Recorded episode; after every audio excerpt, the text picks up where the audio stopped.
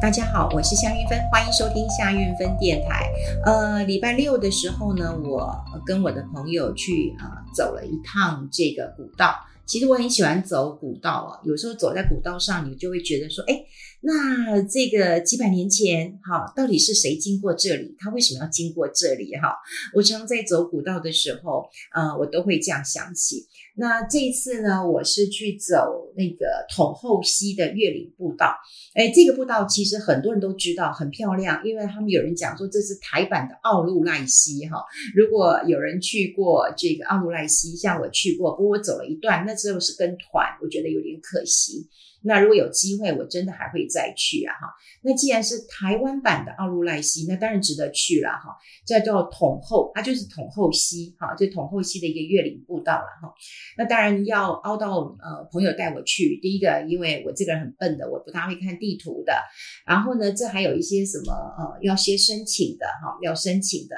那之前我就看过，我很多朋友都去过了。那我这位朋友呢，是我在非凡的主管，我非常的呃喜欢他，因为当时他就呃看上我了哈，所以邀请我到这个非凡主持。那呃礼拜六我们也是一群啊，过去都在非凡的主播啊、同事啊，那么一起出游了哈，觉得还蛮开心的哈，就一群白头宫女，那么在啊画画当年的一个状况了哈。那呃，我这位呃非凡的这个主管兼朋友呢，他自己就去过了，所以我说你去过，你可以再带我去吗？就是好，如果你吵着要去，呃，我一定带你去。好，那果然就是我炒来的。那呃，我过去就听过说，不到桶后不知台北溪流之美。好，你就真的很美。呃，之前我去过合欢溪步道，合欢溪步道从呃福寿山过去，那当然也要在福寿山农场住上一天，那么第二天再去走步道。呃，合欢溪步道也很漂亮，非常漂亮。可是你要走到底，好，你大概就是会有一大片的溪流在那边玩了哈。那我走这个嗯统后溪步道，它就是穿越雪山山脉啊，直接就是从乌来，然后就走到宜兰的，走到礁溪啊。不过礼拜六的时候，嗯呃，我们打去公务局，因为我们的这个呃领队很很很盯紧，很认真。那打去，他们说乌来有一段呃没有办法进入，还在修复当中。他建议我们从礁溪进，礁溪出了哈。本来我们是雄心大志，就说好，那我们就多走吧哈，就算走个二十公里我也要走到哈，因为呃走去来回嘛哈，要从这个礁溪进出啊。不过大话讲在前面啊，更没有办法走到二十公里啊，我们大概走了呃不到十公里左右了哈。嗯，但虽然没有完成整个全段，可是我觉得它统后溪的那个溪流地形非常的漂亮，非常的漂亮。它每个区段都有很不错的一个风景啊。不过，呃，我在走的时候很辛苦，因为我一开始，呃，他们都穿雨鞋，我不知道穿雨鞋了哈。那我也担心穿雨，我其实是有雨鞋。但我也很担心雨鞋会滑，那我就穿雨鞋不太舒服，因为筒子那个就是我在那个嗯嗯就走路的时候啊，就是差就是差不多中筒那个位置，我老觉得那个雨鞋是卡卡的哈，不是很舒服，所以我是穿一般的登山鞋。那登山鞋因为要脱下来，因为啊溪水还蛮高的，所以有时候我们其实要涉水过溪。那他们穿呃这个雨鞋，当然就可以这样过溪。那我必须要脱鞋子啊，然后再换拖鞋，然后。再把我的拖鞋换起来，再换我的球鞋，总是换来换去。可是换来换去之后，我就觉得，哎，奇怪，我怎么觉得我我的那个，嗯，那个走一走，我怎么觉得我的那个脚有点流血哈？就一看，他们说不得了啊，你有水蛭啊，赶快把它弄掉。然后我就赶快用树叶啊，用卫生纸都都拿不掉，你知道，它粘你粘得紧紧的。后来才被人家笑说，那个不叫水蛭，那个叫蚂蟥。不过他们都同类型的东西，只是蚂蟥还是呃很小，大概有五六只，很恶心啊。好，那我一气之下，我就呃拿我的那个呃毛巾就把它捏下来哈。不过就一直流血哈，一直流血。那还好，我们呃同事都有呃朋友啊都有带一些呃药膏啊什么的，没有问题啊。只是说我们在走胶西那一段，真的是呃上上下下的。我觉得大家要走下次还是要从乌呃乌来这边进来，因为从乌来进来这边真的很漂亮哈，真的很漂亮。那从胶西这边就很辛苦了。可是如果从乌来进来，然后你要从礁溪出去，那你前面都很漂亮啊，你就很漂亮。那最后一段，呃，我觉得稍微辛苦一点，我觉得 OK。可是我们一开始，因为我们从礁溪进，又从礁溪出，所以哦，很辛苦哈，真的很辛苦。我我还叠了三次礁哈，那我朋友还叠了五次嘞哈，我算叠的少的。所以我们走了大概六个小时，我是第一名回来的哦，六个小时。那当然真的太累了哈，太累。不过呃，我们沿途呃并没有看到。呃，其他人，我们只有看到三个人，他还帮我们拍照。他说：“哎，这里能够看到人，你们赶快拍团体照了哈。”后来我们才知道说，哎，有一位好像是台大的教授，然后另外他的呃在美国念书的朋友啊一起来玩哈。呃，有一位还是上海人，那另外一位啊他是外国人这样子。然后还帮我们拍照。那总之我是很推荐大家去这个呃统后溪的月岭古道了哈。那不过说实在，礼拜六走完，礼拜天我还是非常非常的累哈。到今天还是非常非常累。好，我今天还是要跟大家来嗯这个谈谈两件事情了哈。那这两件事情为什么要一起谈呢哈？就是刚好有人问我说，诶，这个呃要不要做保单活化这件事情？好，那保单活化到底是什么？我待会会讲这件事情。我会认为说，你该做就做，因为很多人会认为说，我保单活化了，那我可能就会亏钱。好，我会亏钱呐。哈，呃，那当然呢，你在这个保险的一个转换当中，哈，因为你当时呃，你你投保呃的年龄来来，你又不能用当时投保年龄来转换，所以你现在如果要活呃活化的话，你当然是会吃亏的哈。我可以想见，我可以想见。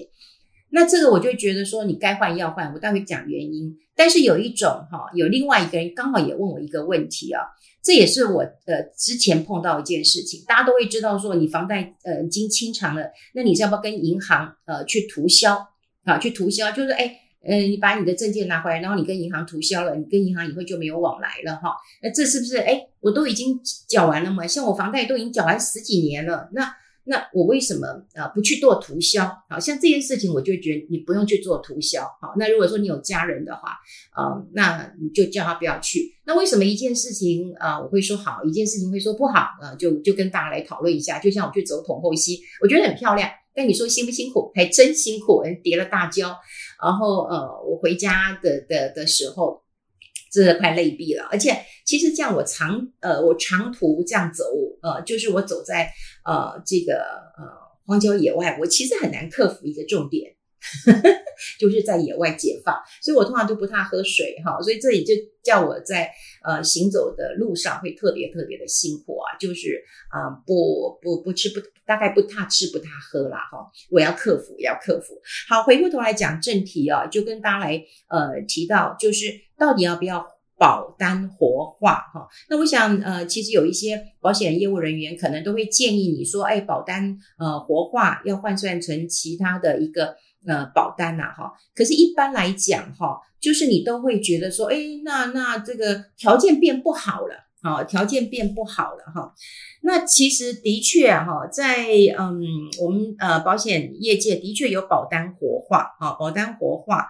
那保单活化当然就是你可以有一些险种的一个呃变更嘛，哈。那之前我就有跟呃在演讲的时候，其实我有提过有一些概念，哈，就是比方说我们有一些终身寿险。那终身寿险，说实在就是寿险，大家都很知道嘛，就是我死了以后拿钱，好，就是我死了以后拿一笔钱，那这笔钱当然就是给我的呃孩子嘛，好的。但你有时候会觉得说不用啊，像我的孩子已经大了，那我也不需要留钱给他嘛，那我为什么还要在这个呃僵固在我的这个呃保这个终身寿险呢？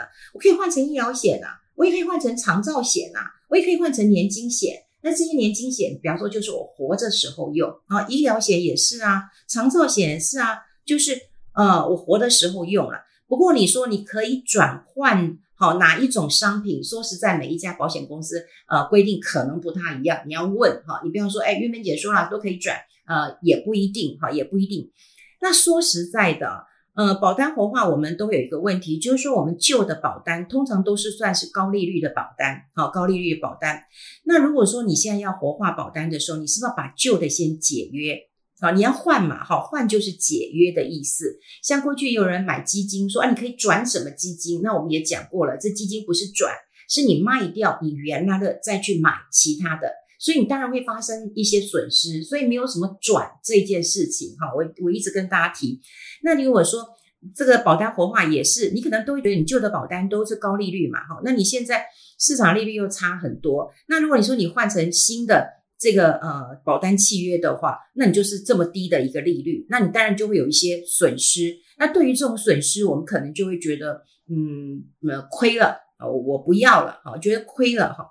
但我说实在的哈，我说实在的，你应该要想到的是，你未来需要什么。你不要一直纠结说，哎，我这样调整，我不就亏了吗？哈，这很像就是我们到了中年之后啊，我们常呃吃冰箱的东西啊，然后你觉得哎这东西没那么好吃了，或者甚至觉得嗯有点味道了，你说啊没关系啦，我勉强吃，那可能对你身体是不好。那一样保险这件事情，当然我死后可以拿一大笔钱没有错，可是你会觉得拿这一笔钱对我来讲意义不大嘛？哈，比方说我孩子大了。我真的也不需要留太多钱，可是我如果现在我需要用钱的时候，我是不是应该把它转换成我现在要用的？所以你不要纠结那个调整会有会有会有会有损失，真的，然后你就抱着这个这个不好吃的饭，或者是不有点有点点的味道的的的卤肉哈，你都不要吃了嘛，你不要吃了哈。我觉得我们应该更理性。呃，去思考一下，就是你人生到了这个阶段，你最需要的是什么，你就去做，不要去纠结到说，哎呀，会损失啊，会怎么样的？哎呀，东西坏了也是不舍不得啊，不要不要不要，所以我才讲，就是说保单活化，我想很多人都会纠结在，就是说亏本亏本，可是你要想想看，你是不是？嗯，这个有一点改变，对你来讲是好的，就符合你现在的需求，这是最重要的哈。那另外就是那个那个房贷呃清偿之后，刚好我也碰到这个问题啊。事实上，大概在疫情的时候，其实我也蛮蛮无聊的哈，所以呃大家可能都知道，我就整理了一下这个家里啊，然后清一些东西啊，我就很想要整理一下我的照片啊，或者是是一些事情的哈。那我当然也考虑到说，哎，我是不是也应该呃去银行哈，就是我房贷都已经呃结束了嘛哈，那我是不是应该去银行把它涂销了哈？我当然就会觉得说，嗯，这个涂销了一笔两清了，对不对？就是呃就清了嘛，我也没有欠任何人钱了哈。后来我想一想，我觉得不要。我觉得不要这个呃去把它清偿哈，因为刚好我一个呃朋友他也问我这个问题啊，不过他问我的时候是呃不是他的房子，他父母亲的房子，哎，父母亲的房子八十几岁了嘛哈，那他就说他们之前有有去做一些贷款啊，父母亲有一些帮子女啊，帮他大哥呃去去贷款了哈，他说现在想要涂销，我也说不要，那为什么呢？因为我的朋友在国外。那他的父母亲跟哥哥呢是在呃国内，可是问题来了哈，问题来了哈，就是说，如果我讲真的啦哈，就是如果你的房子还没有涂销，你其实有几个好处的哈，像我刚刚讲那个长辈啊，那个诈骗集团就不会盯上你，好，你就不会盯上你，他可能就不不知道你你你详细的资料了哈，那。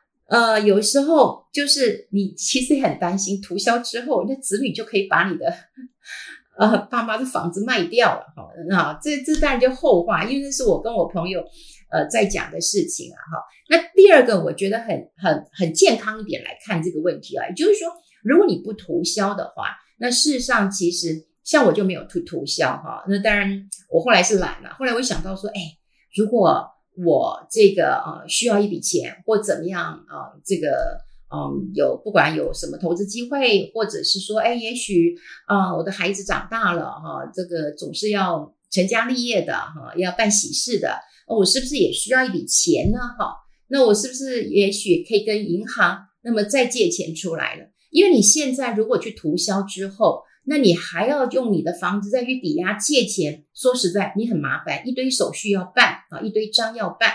但如果说你不涂销，没关系，你随时可以去借，啊，随时可以去借。所以我后来想想，我何必找麻烦呢？我自己闲着也闲着，对不对？那我就做其他事情好了，我就不要去把它呃涂销了。不过你你没有涂销，我觉得没有关系。但是通常因为你缴完之后，其实银行会给你的清偿证明。好，清偿证明啊，哈。